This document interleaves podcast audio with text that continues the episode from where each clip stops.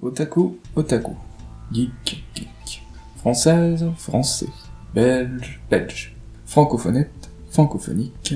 Nous sommes réunis en ce lieu saint de la culture pop et moé pour ce cinquième épisode de l'Otacast. À la présentation, sous la robe austère de la sainte culture, votre humble, mais néanmoins dévoué serviteur, c'est-à-dire moi-même, l'incognito.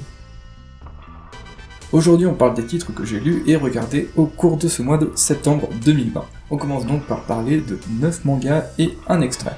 Sans transition,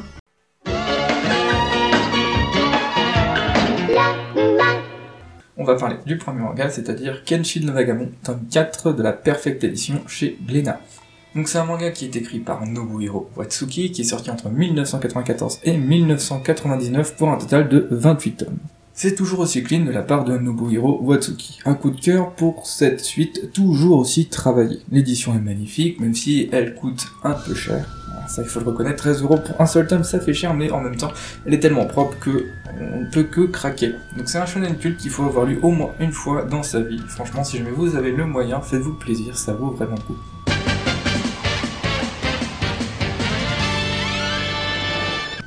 On enchaîne deuxième tome, Air, tome 1 chez Pika. Donc c'est un manga qui a été écrit par Hiroaka Samura.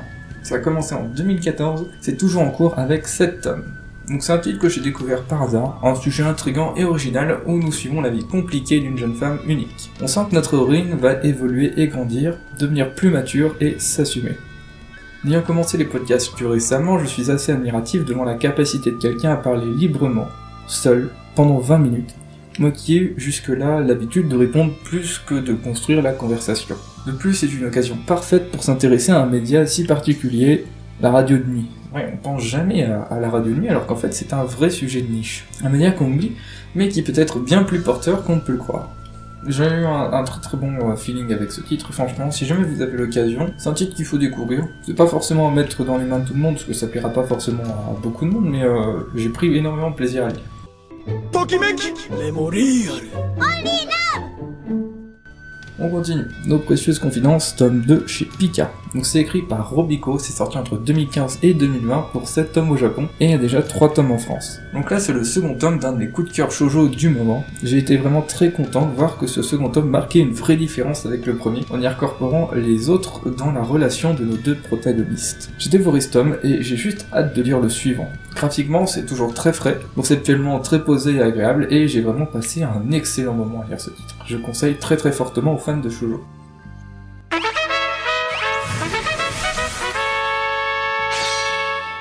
On continue et on parle enfin de l'extrait So I'm a Spider So chez Pika. Donc c'est écrit par Asahiro Kakashi, c'est sorti depuis 2005 et c'est toujours en cours pour un total de 8 tomes au Japon. Alors c'est un court extrait certes, mais un extrait qui ne m'a pas convaincu. Pourquoi?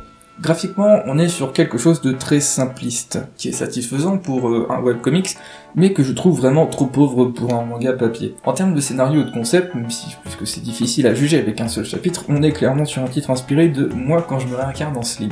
La réincarnation arrive comme un cheveu sur la soupe, et franchement, je n'accroche pas. Je sais que ce titre est plutôt populaire, mais euh, pour le moment, je laisserai aux autres le plaisir de chroniquer ce manga.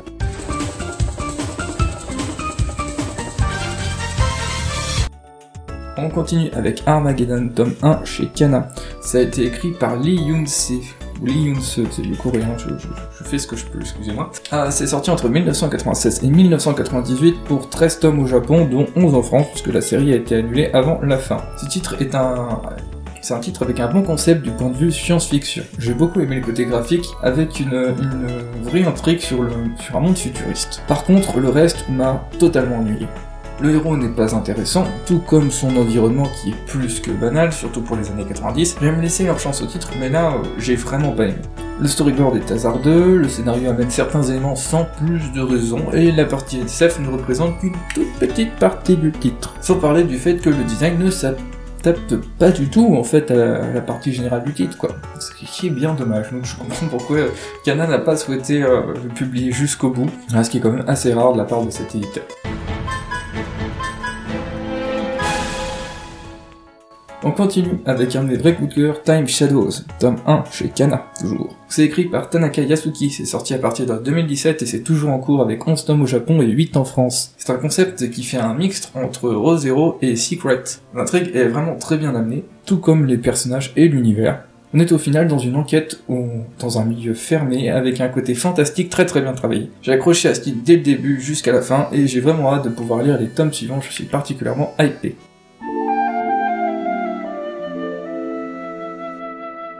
On continue avec Just Not Married, tome 1, et c'est toujours chez Kana. Beaucoup de Kana, je. C'est écrit par Tokuma Shoten, c'est sorti entre 2012 et 2015 au Japon pour 5 tomes, dont 3 tomes en France. Alors oui, c'est encore un shoujo, et c'est encore un shoujo que j'ai adoré.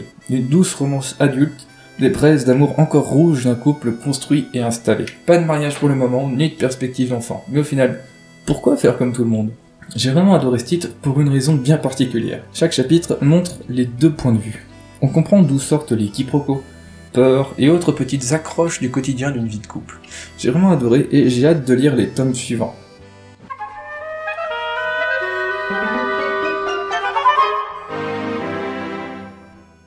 On continue avec Aria The Masterpiece tome 1 chez Kyo. Il s'agit de la version deluxe du manga Aria qui était à l'époque sorti chez l'éditeur Kami, pour vous dire. C'est écrit par Amano Kozue, c'est sorti entre 2002 et 2008 à l'origine, donc c'est en 12 tomes dans l'édition originale de chez Kami. Là c'est en 7 tomes dont 4 sont déjà édités en France. Donc c'est un titre intersidéral pour l'auteur du manga Amanchu. The Slice of Life, calme et posé pour un univers ancré dans le SF et un quotidien fantastique, celui d'une jeune gondolière d'une lointaine planète. Un graphisme très aérien qui m'a énormément détendu. J'ai vraiment adoré ce titre et cette double édition super belle qui nous plonge d'autant plus dans le manga. Franchement, si jamais vous avez l'occasion, foncez. Si jamais vous aimez le Slice of Life, il vous faut ce titre. Continue avec He is a Beast, tome 1 chez Soleil Manga. C'est écrit par Aikawa Saki, c'est sorti entre 2013 et 2016 pour 13 tomes. C'est un titre en demi-teinte pour une romance entre un demi-frère et une demi-sœur. Romance d'ailleurs très effacée dans ce tome, même si on se doute très bien du scénario. Sans être particulièrement mauvais, disons que ce titre n'a rien d'incroyable, bien au contraire. On voit assez vite où il veut en venir et n'a rien de bien innovant graphiquement par rapport aux autres titres du genre, par ailleurs déjà sortis chez Soleil.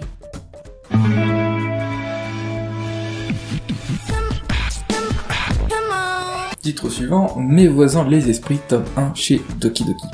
C'est écrit par Shirotori Ushio. C'est sorti entre 2018 et 2020 pour 3 tomes, dont 2 sont déjà sortis en France. C'est un titre que m'avait donné envie de lire Mystique dans l'une de ses vidéos, donc au final, euh, j'ai vraiment pas été déçu du titre, bien au contraire. Il y a un très gros côté fantastique japonais qui me rappelle un petit peu une œuvre de Miyazaki. C'est très intéressant et plonge le lecteur dans un rêve où chaque pas peut nous faire basculer dans un monde inconnu. J'ai beaucoup aimé. Cette œuvre, euh, c'est une œuvre parfaite pour s'enfoncer le temps d'un battement de cils dans le rêve, les yeux perdus dans la douce et froide pluie d'automne.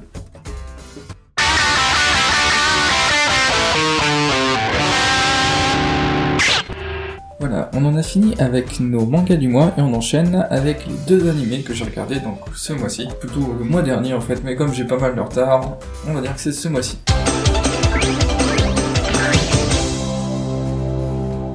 Le premier, c'est Ranma 1,5, les épisodes 50 à 100. Donc Ranma, à la base, c'est un, c'est un manga écrit par Rumiko Takahashi de 38 tomes qui est sorti entre 1987 et 1996 chez Lena. L'anime, lui, quant à lui, est sorti entre 1989 et 1992 pour 161 épisodes. Donc c'est la suite d'un des titres les plus connus de la célèbre et talentueuse mangaka Rumiko Takahashi. Je dévore toujours autant les épisodes de cette comédie romantique de légende. En plus de changer quelque peu son animation à chaque saison, nous découvrons deux nouveaux personnages qui rebattent les cartes tout en rapprochant Ranma et Akane ou Adeline dans la version VF. Au final, leur relation en devient de plus en plus intéressante au point qu'ils se défendent l'un l'autre pour rester fiancés sans jamais l'admettre. La suite logique d'un excellent titre qui mérite ses lettres de noblesse et qui a très très bien vieilli. Comment ne pas vous recommander évidemment Ranma en demi? Franchement, si vous avez euh, du temps libre, parce que c'est quand même plus de temps libre que d'occasion, euh, regardez-le, ça vaut vraiment le coup, surtout si vous êtes fan un petit peu de cette période.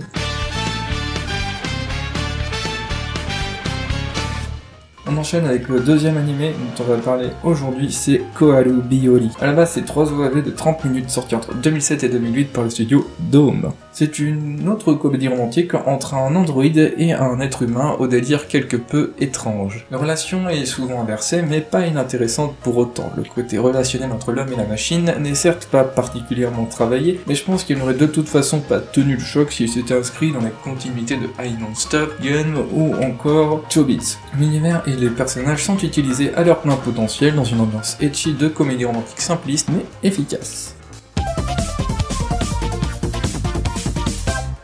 Ce sera tout pour le moment.